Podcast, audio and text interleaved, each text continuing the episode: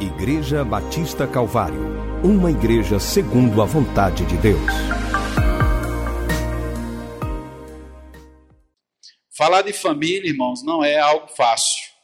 Primeiro, porque não existe nenhuma família perfeita aqui na terra. O próprio Jesus, quando você lê Mateus capítulo 1, que fala sobre a genealogia de Jesus, você já, você já estudou sobre esta genealogia de Jesus? Você vai ver que ah, na própria genealogia de Jesus, você vai ver figuras né, ali que não foram né, tão bem vistas pela sociedade. O que falar do rei Davi? A Bíblia diz que Jesus ele é da raiz de Davi. Davi foi um ótimo rei, um excelente rei, um homem de Deus, um homem de guerra, de batalha. Ele venceu muitas batalhas, porém teve um lar totalmente desestruturado. Um irmão que mata o outro, o irmão que abusa da irmã. E aí você diz: Meu Deus, Jesus fazia parte dessa genealogia? Claro que ele veio do céu sem pecado. Mas quando você lê o capítulo 1 de Mateus, você vai ver que quem está lá na genealogia de Jesus? A prostituta Raabe. E aí você começa a pensar, né, de que nossa família não é perfeita. Nós não temos uma família perfeita. Agora, o plano de Deus sempre será o mesmo projeto de Deus sempre continuará da mesma forma. Ah, o pecado, por se multiplicar, a Bíblia diz, a iniquidade, o amor de muitos esfriará. Então, ah, o novo formato de família continuará acontecendo, absurdos e mais absurdos. Ontem nós estávamos é, jantando ali na cidade de Cabrobó e o pastor que estava comigo, o pastor Porto, diz assim: olha, olha essa propaganda aqui nessa televisão estava aparecendo lá duas mulheres se beijando numa propaganda do Boticário. Ou seja, isso já é uma coisa normal, já está se tornando uma coisa normal. Hoje se fala muito da família tradicional. E quando se fala da família tradicional, está se falando da família como projeto de Deus, como Deus criou, macho e fêmea, homem e mulher. Deus não muda. E tudo que Deus faz é perfeito. A Bíblia diz que quando Deus termina de fazer, de criar toda ali a criação, Deus cria o homem, sopra ali nas suas narinas o fôlego de vida e o homem se tornou alma vivente. Até então, Deus soprar o fôlego de vida ao homem, ele era apenas um boneco de barro. Mas Deus soprou o fôlego de vida, o homem tornou-se alma vivente, e a Bíblia diz que tudo que Deus fez era muito bom. E Deus olha, portanto, para a solidão de Adão e diz: não é bom que o homem esteja só. Não é bom. Quem aqui não já teve a experiência da esposa viajar e você ficar sozinho em casa? Se você tem algumas habilidades, né, é, para cuidar da casa, você até se sai mais ou menos, né? Mas se você for um desastre na, na cozinha, né, na limpeza da casa e em outras coisas, você está frito. Não é fácil. Uma vez minha esposa viajou e eu fiquei com ainda eram as duas. Mas foi uma semana mais difícil que eu passei na minha vida. E as irmãs chegavam na igreja e diziam assim: Pastor, sua esposa não está. Eu digo: Tá, não. Eu disse: Não, eu estou vendo porque as meninas não estão bem penteadas. né? Porque ali tinha que dar um trato nos cabelos, né? E tantas coisas mais. Que dificuldade, irmão. Deus olhou, Deus. Quem instituiu a família não foi a igreja, não foi o Estado, foi o próprio Deus. Viu que não era bom o homem estar só. E aí Deus prepara a sua auxiliadora para estar né, diante dele, do lado dele, para ajudar, para auxiliar para né, obedecer e nós, com a grande responsabilidade dos homens, de amar assim como Cristo amou a igreja. Às vezes a gente fica olhando para a responsabilidade da esposa e pensamos assim: ah, é muito difícil obedecer o marido. No mundo hoje, onde o feminismo tem dominado, né? onde a inversão de valores tem acontecido. Certa vez eu estava ministrando a palavra sobre a obediência da esposa ao marido, e quando terminou o culto, né, uma irmã, era minha ovelha, chegou para mim e disse assim: Pastor, tudo que o senhor falou ali estava na Bíblia e é certo, mas lá em casa quem manda sou eu. E eu disse, eu disse, irmã, se na sua casa quem manda é você e tudo que eu falei está na Bíblia, então a irmã está em desobediência à palavra de Deus. Então, é de, mas imagine se é difícil. Né? Como diz que é difícil a mulher obedecer ao marido e amar a esposa como Cristo amou a igreja. O desafio é grande também. Claro que uma esposa amada, cuidada, respeitada, ela se torna, com certeza, uma esposa obediente uma esposa abençoada. Meus irmãos, eu quero nesse instante ler a palavra de Deus. Vamos abrir nossas Bíblias no livro de Neemias. Talvez você diga, pastor, o que podemos aprender sobre família em Neemias? E nós vamos aprender. Neemias capítulo 4, verso 11 ao 14. Todos acharam? Amém? Neemias 4, 11 ao 14. Diz assim: Disseram, porém, os nossos inimigos: Nada saberão disto, nem verão, até que entreguemos, entremos, melhor dizendo, no meio deles e os matemos. Assim faremos cessar a obra. Quando os judeus que habitavam na vizinhança deles dez vezes nos disseram: de todos os lugares onde moram, subirão contra nós. Então pus o povo por famílias nos lugares baixos e abertos, por detrás do muro, com as suas espadas e as suas lanças e os seus arcos. Inspecionei Dispus-me e disse aos nobres e aos magistrados e ao resto do povo: Não os temais.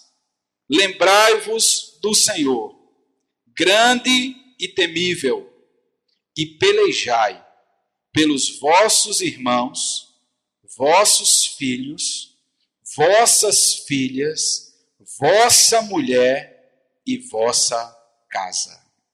Vamos orar? Querido Deus, nosso Pai, muito obrigado, Senhor, por esse tempo tão precioso na tua presença, juntamente com estes irmãos. Que o teu Santo Espírito, ó Deus, que tem conduzido a vida desta igreja, a vida de cada família aqui presente, as nossas vidas, continue, ó Deus, nos direcionando e falando aos nossos corações.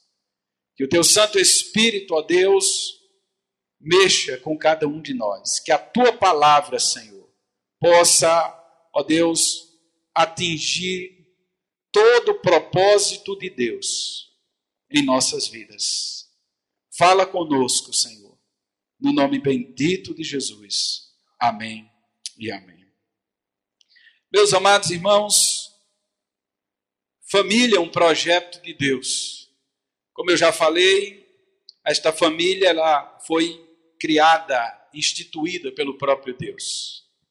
E é interessante podermos observar que ah, Deus levanta Abraão, lá em Gênesis capítulo 2, 12, e diz: Sai da tua terra, da tua parentela, vai para uma terra que eu te mostrarei, se tu uma bênção, e abençoarei né, as famílias da terra, e em ti serão benditas todas as famílias da terra. Deus também levanta Noé. E diante lá de Gênesis capítulo 6, que é antes do capítulo 12, naturalmente, da história de Abraão, Deus levanta Noé. E a Bíblia diz que apenas oito pessoas foram salvas do dilúvio, e essas oito pessoas, elas pertenciam a uma família, que era a família de Noé. No capítulo 6 de Gênesis, a Bíblia diz que a, a, iniquidade se multiplicava cada vez mais, e a Bíblia chega a dizer que Deus se arrependeu de ter criado o homem. E para que Deus pudesse permanecer com a semente do homem, Deus olha para Noé, um homem justo, temente a Deus, e Deus salva e diz: Noé, construa uma arca. E os irmãos conhecem a história. E Deus também é, permitiu ou orientou Noé que pudesse também preservar os animais. Deus estava também até preocupado né, com o futuro do mundo. E Noé e sua família foram salvas da, das águas do dilúvio. A Bíblia diz que Deus mandou chuva 40 dias e 40 noites. Noé pregou cento, cerca de 120 anos. E Noé foi um péssimo ganhador de almas. Mas foi um homem que conseguiu salvar a sua família. Conseguiu salvar a sua família. A Bíblia diz que os seus filhos, as esposas deles, estavam lá.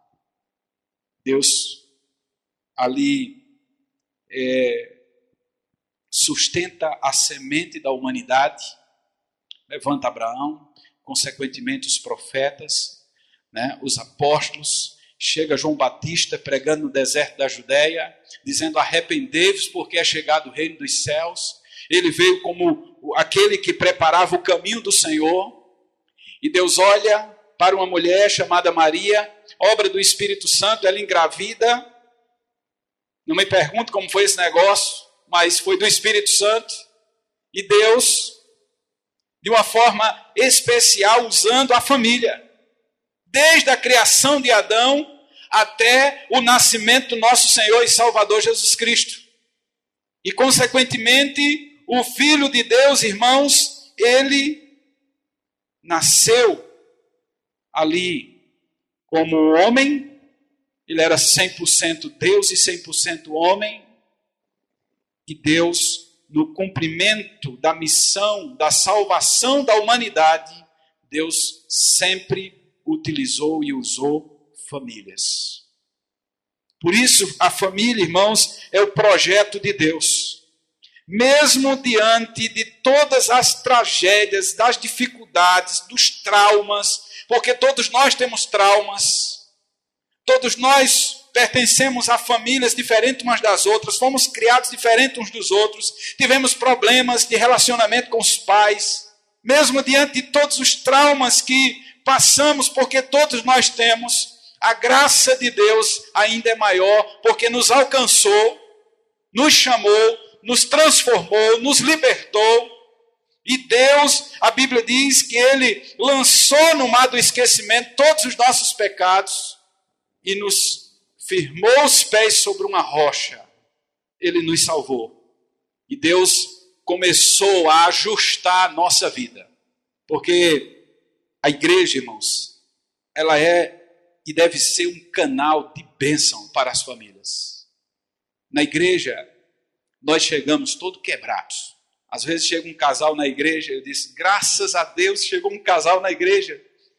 Aí o casal chega, pastor, e diz assim, pastor, olha, esse é meu segundo casamento. Eu tenho dois filhos com a, a primeira mulher, tenho mais dois com essa daqui, e eu estou há 15 anos e não sou casado. Sou amigado. Minha esposa, aí ele conta a história, minha esposa também é o segundo casamento, tem um filho lá com Irmãos, às vezes, meu Deus, o que é isso aqui?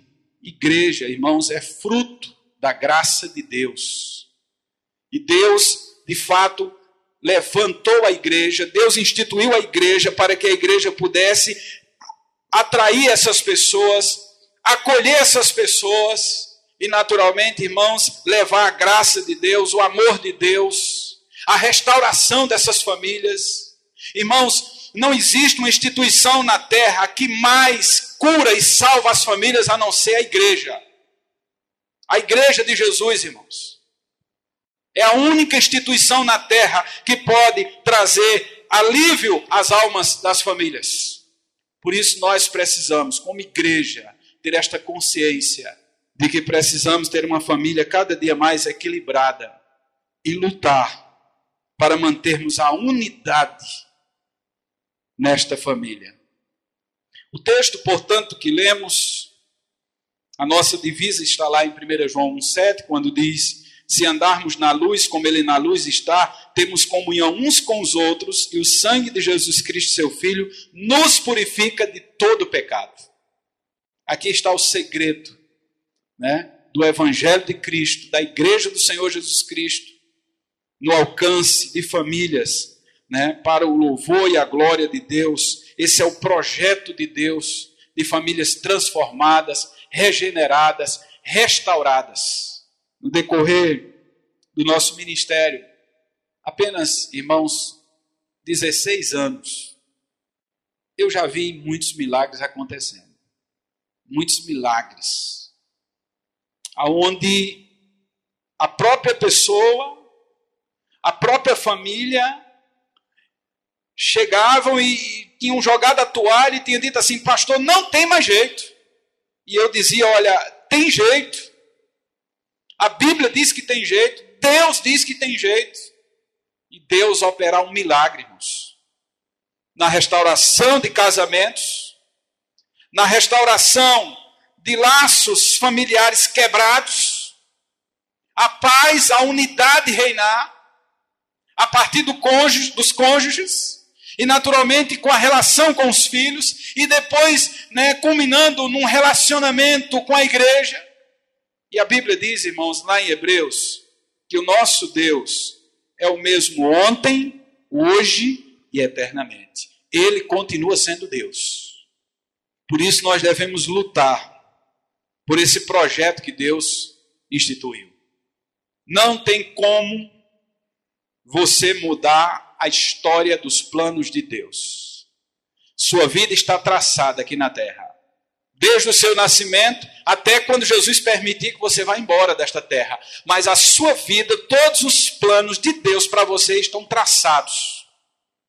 Não tem como mudar. Deus já sabe o propósito que ele estabelece na sua vida, na minha vida. E por isso nós temos que ter a consciência de dizer assim: eu preciso lutar pela minha família. Eu preciso lutar. Às vezes, os problemas que nós enfrentamos na vida familiar são frutos da nossa desobediência a Deus.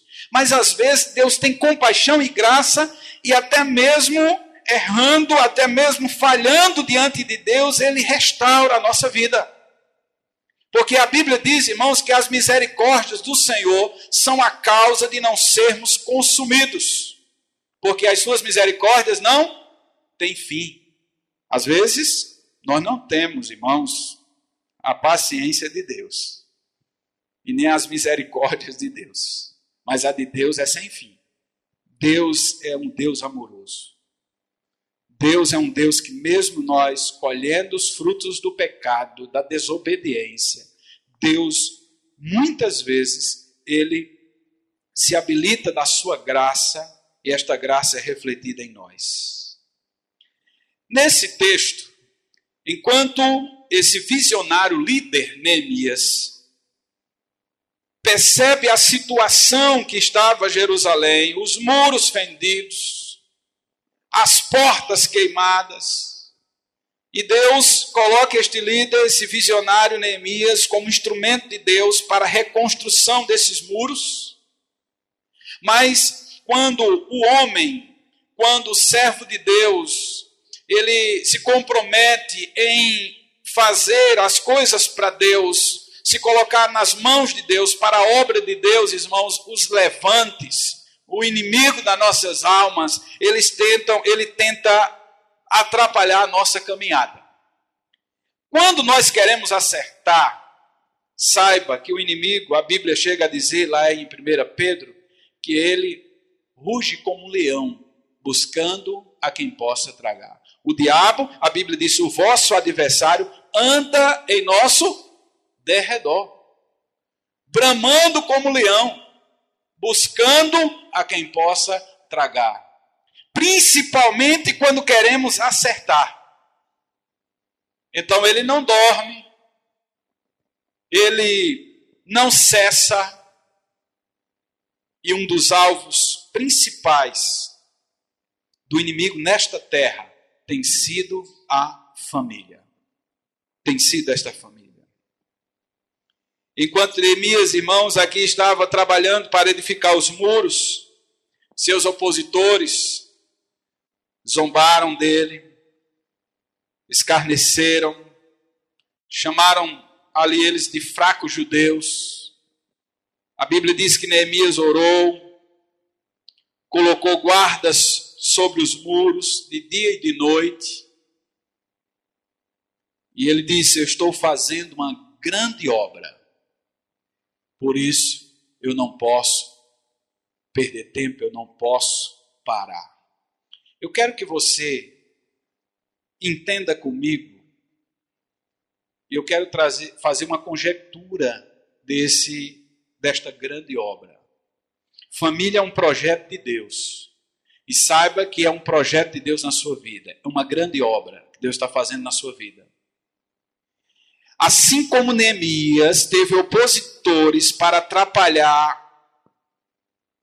a vida de Neemias no projeto que Deus estabeleceu no seu coração, da restauração, da reestruturação dos muros, o inimigo de nossas almas, ele, ele também tem esse propósito de tentar nos atrapalhar. A distração tem sido uma das causas, uma das armas do inimigo hoje na família para destruir. A distração. Como assim, pastor? Infelizmente, existe um grande problema, que é o problema hoje do mundo tecnológico. E esse é um dos pontos culminantes que nós temos visto hoje. Outro ponto é o ativismo de toda a família. Tem pessoas que não conseguem mais tirar um dia de descanso, porque a sua rotina já fez com que ele entendesse que ele tem que trabalhar de dia, de noite, de madrugada, né, até nas folgas. E se um dia ele não tiver nada para fazer, ele procura fazer alguma coisa para poder preencher o seu dia.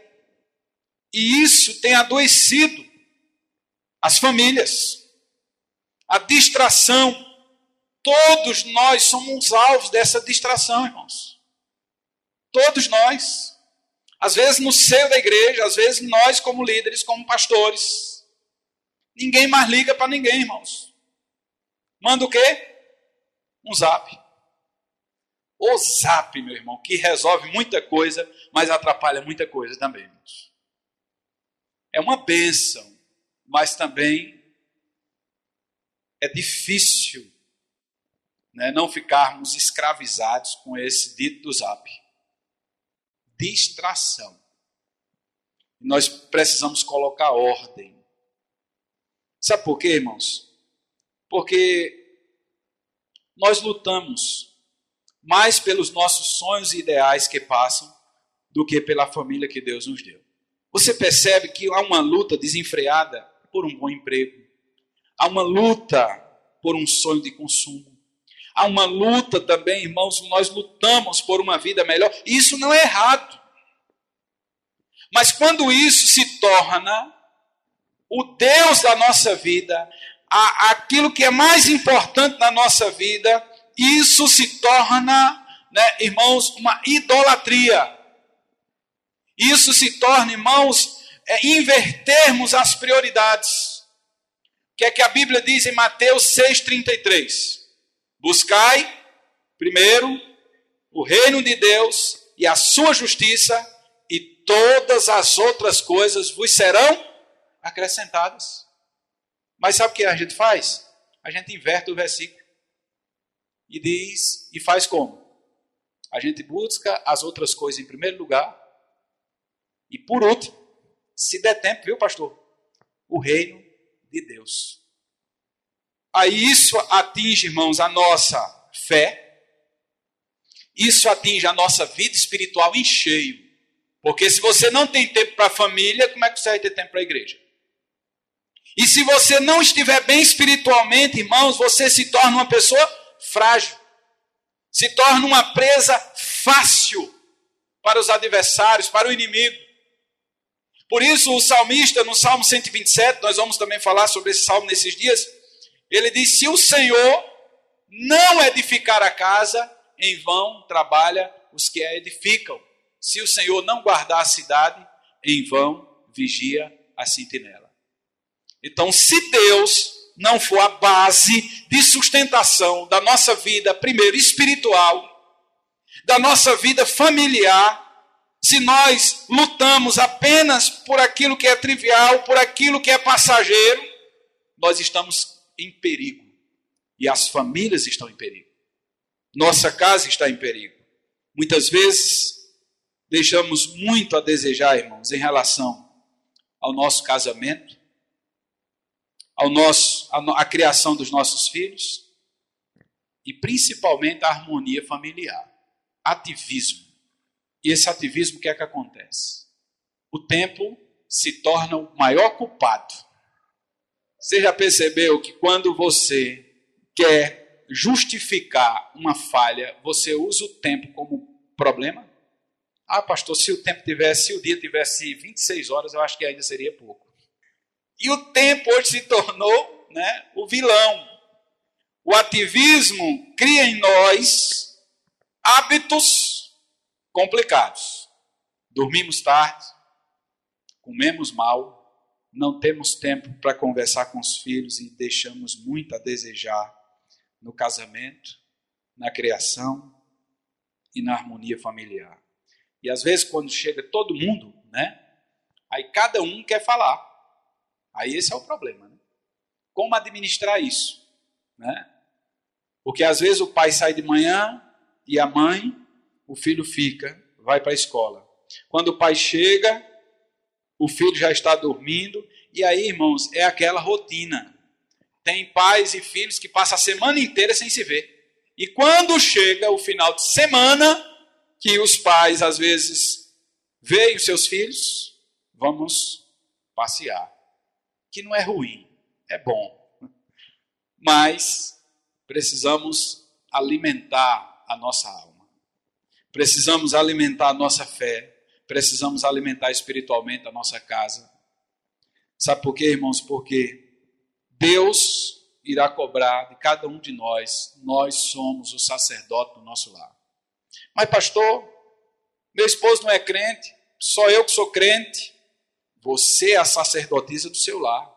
Então, os homens precisam assumir a sua responsabilidade de sacerdotes do lar.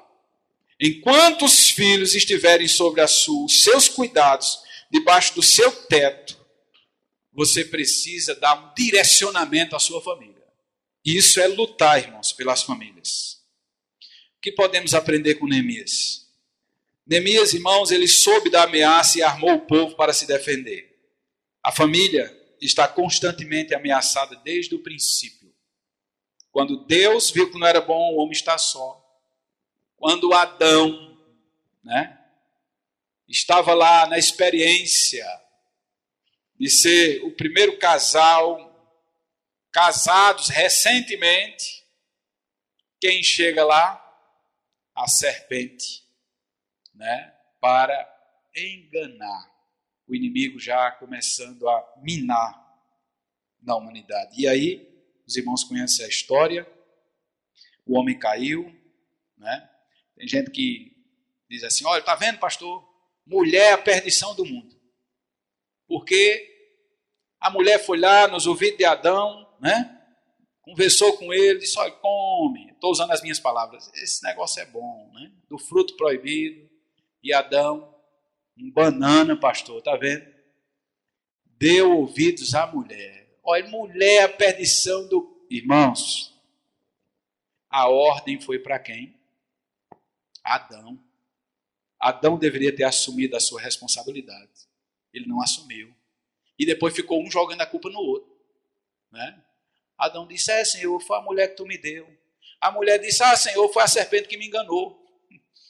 Ou seja, um jogando a batata quente para o outro. E hoje a tragédia da humanidade é o pecado, porque, olha, se você está cansado aqui, trabalhou o dia inteiro, um dos problemas, um dos culpados é Adão. Porque a Bíblia diz, ó Adão, do sol do teu rosto agora, tu vai comer, tu vai ter que trabalhar. E as mulheres também não ficaram de lado, né? Iriam se multiplicar as dores, né, de parto, do parto. Alguém aqui já assistiu um parto normal? Levante a mão. Olha. Ou já assistiu ou já passou, né? né? Irmãos, eu cheguei em Serra Talhada, minha primeira filha ia nascer e lá não podia. Né? Hoje, graças a Deus, estão mudando aí essas leis. Parece que o, o esposo pode ficar lá perto da esposa, né? Mas lá, né, há, há 13 anos atrás, né, não tinha esse negócio. E foram permitido eu deixar a bolsa lá dentro. E eu fui com a minha esposa, né? Ela já sentindo dores, enfim. E eu chego no quarto, irmão, me deparo com umas dez mulheres. Irmãos, eu confesso que eu fiquei né, meio preocupado. Porque o ai ai ai era grande, né? Tinha umas que se abaixavam, outras se levantavam. E aí eu digo, meu Deus do céu, minha mulher tá, deve ficar nesse lugar aqui mesmo. Não tinha jeito, irmãos. E eu saí de lá, eu digo, misericórdia. Deus tenha misericórdia dessas mulheres. Não é fácil. Isso, o pecado. Meus irmãos, Neemias, aqui no capítulo 4, ele soube da ameaça, armou o povo para se defender. E nós precisamos, irmãos, cercar a nossa família da presença de Deus. A presença de Deus é fundamental. A presença de Deus é preciso ser constante nas nossas vidas. Deus é a base de tudo. Não adianta, irmãos, eu passar três dias aqui pregando sobre família, se Deus não for a base da sua vida e da sua família. Precisamos cercar a nossa família da presença de Deus. E nós somos o sacerdote do nosso lar. Nós precisamos proteger a nossa família dos ataques do, do inimigo. Nós temos que olhar o que os nossos filhos estão assistindo, nós temos que olhar o que os nossos filhos estão mexendo. Nós temos que impor limites, irmãos, à tecnologia aos nossos filhos. Não é fácil. Nós temos que priorizar as coisas de Deus. E isso é blindar, buscar, irmãos, sempre a presença de Deus estar no nosso lar. Não era uma questão de defender a honra de um governante e nem defender as posses materiais ali. As próprias famílias foram ameaçadas. E Neemias pediu que cada homem fosse corajoso em protegê-las. Veja que no versículo 11, né, a, aliás, o versículo 13. Então pus o povo por famílias nos lugares baixos e abertos, por detrás do muro, com as suas espadas e as suas lanças e os seus arcos. 14. Inspecionei, dispus-me e disse aos nobres e aos magistrados e ao resto do povo: Não os temais. Então Neemias cercou, irmãos, os muros, primeiro regado de oração. O verso 9 diz: Porém, nós oramos ao nosso Deus e como proteção pusemos guarda contra eles de dia e de noite. O versículo 9 vai dizer isso. Dia e noite nós precisamos regar nossa família da presença de Deus, em oração, em palavra, em buscar a face de Deus, irmãos. As próprias famílias ali foram ameaçadas. Abra sua Bíblia em Mateus 7. Esse texto eu acredito que todos nós conhecemos onde Jesus fala aqui dos dois fundamentos, a partir do versículo 24. Gostaria que pudéssemos ler esse texto, os irmãos vão acompanhando aí. Mateus 7, 24 ao 27. Amém? Todo aquele, pois, que ouve estas minhas palavras e as pratica, será comparado ao homem prudente que edificou a sua casa sobre a rocha.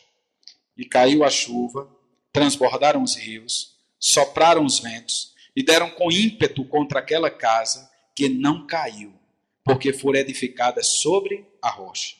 E todo aquele que ouve estas minhas palavras e não as pratica, será comparado a um homem insensato que edificou a sua casa sobre areia. E caiu a chuva, transbordaram os rios, sopraram os ventos e deram com ímpeto contra aquela casa, e ela desabou, sendo grande a sua ruína. Meus irmãos, Jesus, nesse texto, está falando, né, trazendo esses principalmente ele não está se referindo nesse texto diretamente à família. Ele está se referindo à prática da palavra de Deus, da obediência à palavra de Deus. Veja aqui no verso 24, ele diz: Aquele, pois, que ouve as minhas palavras e as pratica, será comparado um homem prudente que edificou a sua casa sobre a rocha. Então, Jesus não está falando diretamente aqui de família, ele está falando da prática da palavra de Deus.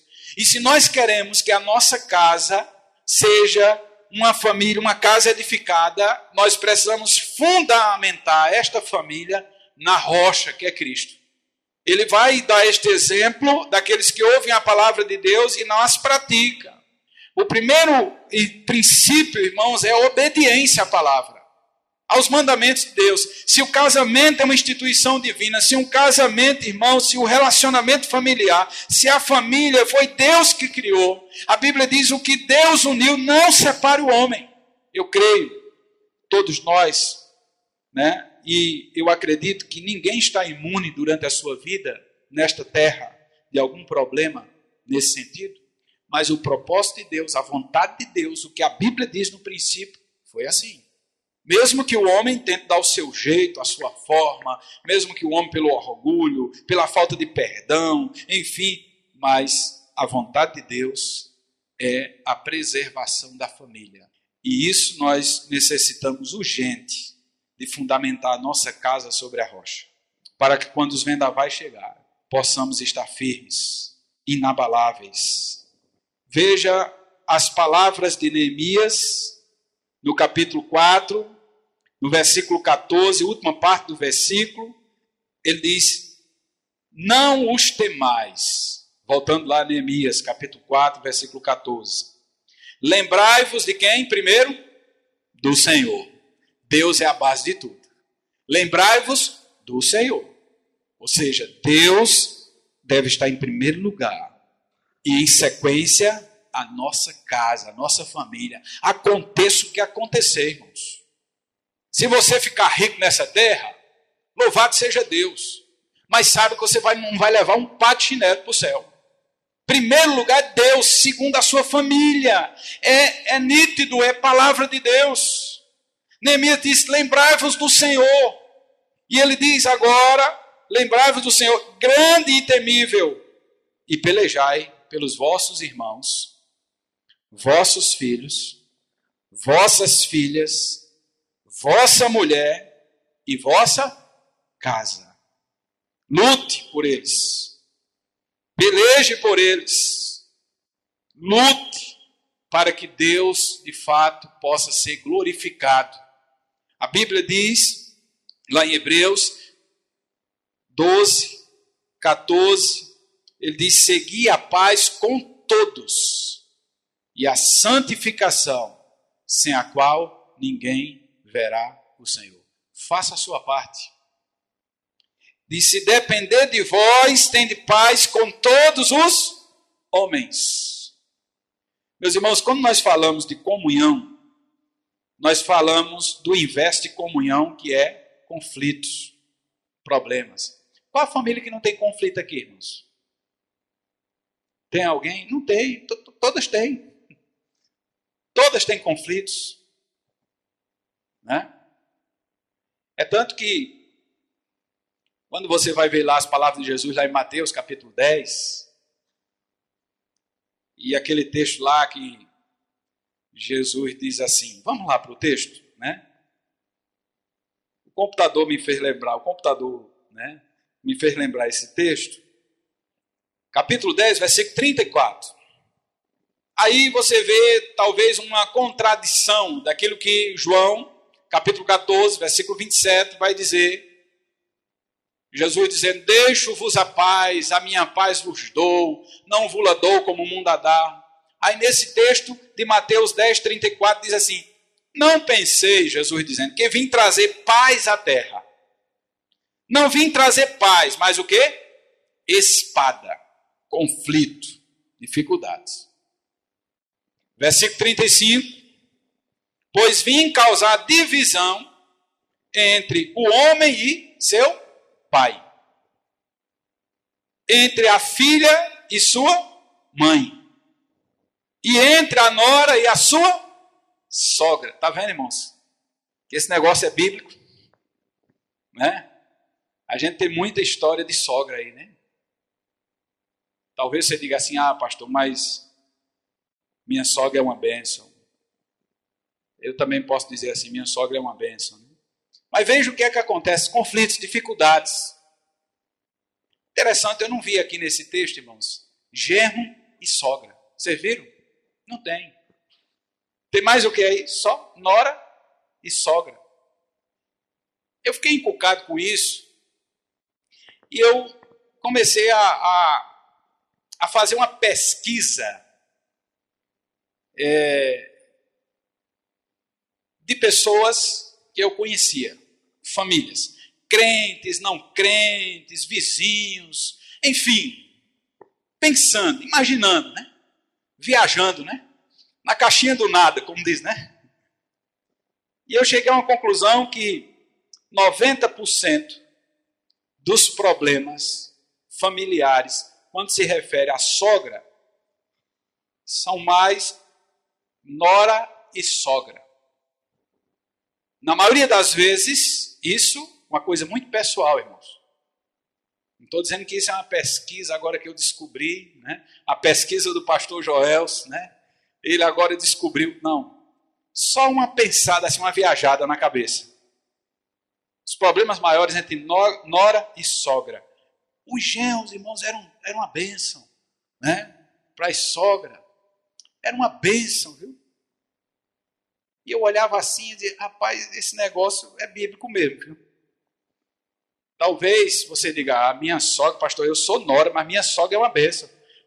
Entenda, eu não estou dizendo que é, é generalizar. Não, é, é, casos. A Bíblia não diz aqui, né? Genro e, e sogra. Diz nora e sogra. Aí o verso 36 diz: Assim os inimigos do homem serão os da sua própria casa. Aí a gente, pronto, dá um nó na cabeça, pastor, e agora? Aí, irmãos, o texto vai dizer o por que Jesus estava falando isso. Ele diz: Quem ama seu pai ou a sua mãe mais do que a mim, não é digno de mim. Era em relação, irmãos, à sua fé em Jesus. Ou seja, se é para você desagradar a Deus e agradar o seu pai ou a sua mãe, ou deixar os caminhos do Senhor, a sua fé cristã, evangélica, para agradar o seu pai, a sua mãe, aí o texto vai dizer: quem ama o seu filho, a sua filha, mais do que a mim, não é digno de mim. E quem não toma a sua cruz e vem após mim não é digno de mim. Quem acha a sua vida, perdê-la. Quem todavia perde a vida por minha causa, achá-la. Sabe o que eu aprendo com esse texto, irmãos? Deus o único Deus verdadeiro é quem nós devemos agradá-lo. Não queira agradar o homem, agrade a Deus. Glorifique a Deus, louve a Deus, coloque sua vida nas mãos de Deus. Por mais que as pessoas olhem com um olhar ali meio atravessado para você, da sua própria família, mas se a sua fé está em Cristo, se a sua vida está alicerçada em Deus, se a sua família está em Deus, então creia que Deus ele vai glorificar, né? Vai te honrar, vai te abençoar. Voltando a Neemias para a gente concluir, por isso que Neemias diz aqui: lute, constantemente, né, pela sua casa, pela sua família, para que o nome dele seja em tudo glorificado. Meus irmãos, todos da família Neemias coloca aqui como instrumento nas mãos de Deus. Pela vossa casa, pela vossa família, como ele diz aqui, 4, 14. Pelejai pelos vossos irmãos, vossos filhos, vossas filhas, vossa mulher e vossa casa. Quero concluir, portanto, irmãos, dizendo que um texto do pastor Gilson Bifano, um especialista batista, né, na área da família, ele dá algumas ações bem práticas para você lutar pela sua família. Eu achei interessante, dentro daquilo que eu estava meditando na palavra, eu quero concluir deixando esse texto do pastor Gilson Bifano, que ele coloca algumas ações práticas para você lutar pela sua família. Primeiro, deixe Deus ser Deus em sua casa. Guarde isso no seu coração. Deixe Deus ser Deus em sua casa. Segundo, ame incondicionalmente seu cônjuge. Ame incondicionalmente seu cônjuge. Porque, irmãos, a base da criação dos filhos, da felicidade no lar, da, do equilíbrio familiar está no casal. Então, ame incondicionalmente seu cônjuge. Terceiro, Seja amigo de seus filhos e converse com eles. Converse. Sabe por quê? Se você não conversar, a internet vai ensinar, a escola vai ensinar e, diga-se de passagem, poucas, pouquíssimas escolas hoje têm princípio cristão. Né? Então, o mundo vai conversar com seus filhos. Os amigos deles vão conversar todos desvirtuados. É, tem um, um projeto né, daquele ensino integral nas escolas. Por um lado é bom, mas eu tenho percebido que a maioria dos adolescentes e jovens que têm ido para aquele ensino integral o dia inteiro, eles têm enfraquecido a sua fé. Jovens que nasceram no berço cristão. Não todos. Porque a maior parte do tempo dele é lá. Com quem? Pessoas não crentes. E se hoje está difícil você servir a Deus, né? obedecer ao Senhor, dentro da igreja, imagine fora. Então, converse com seus filhos, seja amigo deles. Ele diz aqui: não se envolva com pornografia e mantenha-se fiel ao seu casamento. Cuidado com isso.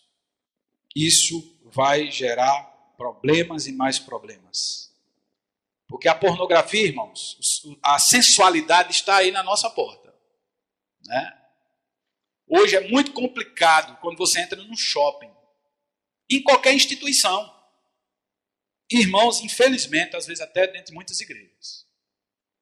Então, não se envolva.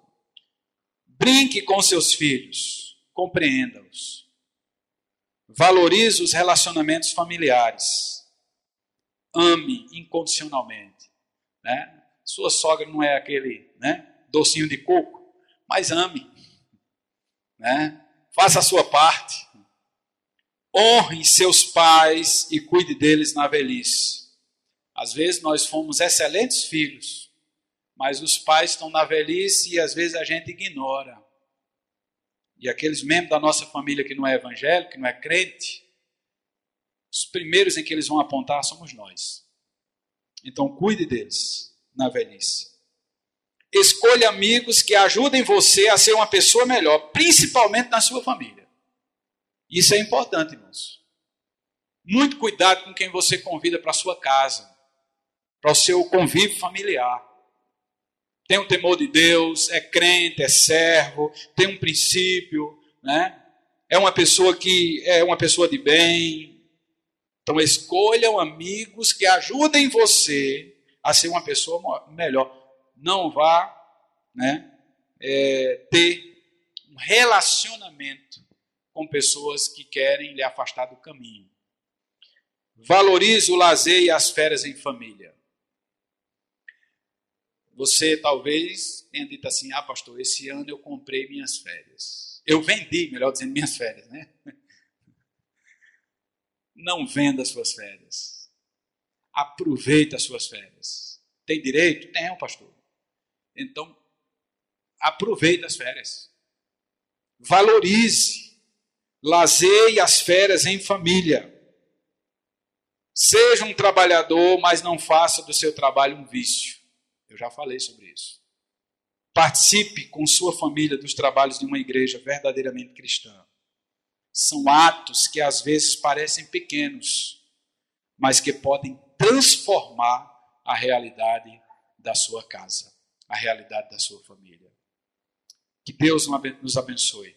Que Deus abençoe a sua vida. Que Deus abençoe ter compaixão e graça das nossas famílias. Vamos orar? Eu gostaria de orar com cada um. Vamos colocar em pé. Eu gostaria que você, nesta hora, entre você e Deus, coloque as deficiências, as dificuldades e as falhas que você tem cometido em relação a tudo que você ouviu hoje. Eu também vou estar fazendo isso. Eu não sou perfeito. Todos nós vamos orar e pedir, Senhor, me ajuda. Senhor, nosso Deus, nosso Pai. Muito obrigado, Senhor, pela tua palavra. Muito obrigado, Senhor, porque necessitamos de buscar a tua face e tu és, Senhor, nosso refúgio verdadeiro, socorro bem presente na hora da angústia. Senhor, eu não conheço a maioria dos teus servos aqui, mas tu conheces os anseios da alma, os problemas familiares, as lutas, as dificuldades, mas tu conheces, Senhor. Nós queremos, ó Deus, acertar. Tem misericórdia das nossas vidas, Senhor. Fortalece a nossa alma, a nossa fé, a nossa família, Senhor, no teu altar. Perdoa, Senhor, as nossas falhas. Porque sabemos, ó Deus, que nem sempre acertamos. Necessitamos da tua misericórdia, da tua graça constantemente. Renova, Senhor, os laços quebrados. Renova, Senhor, a comunhão quebrada, seja contigo, seja com o cônjuge, seja com os filhos, sejam, ó Deus, em qualquer área. Restaure, Senhor, as nossas vidas. Fortalece o nosso lar. Diante, Senhor, de tantos perigos que estão ao nosso redor, diante de todas as armadilhas que o inimigo tem feito, nós te pedimos, Senhor, a tua proteção. Guarda-nos, ó Deus guarda o nosso lar, a nossa casa. Ajuda-nos a sermos melhores esposos, as tuas servas serem melhores esposas, aos filhos, melhores filhos, melhores servos, melhores discípulos de Jesus. Muito obrigado por esta noite, Senhor. Muito obrigado por tudo. Em nome de Jesus. Amém e amém. Acesse facebook.com Batista Calvário Petrolina.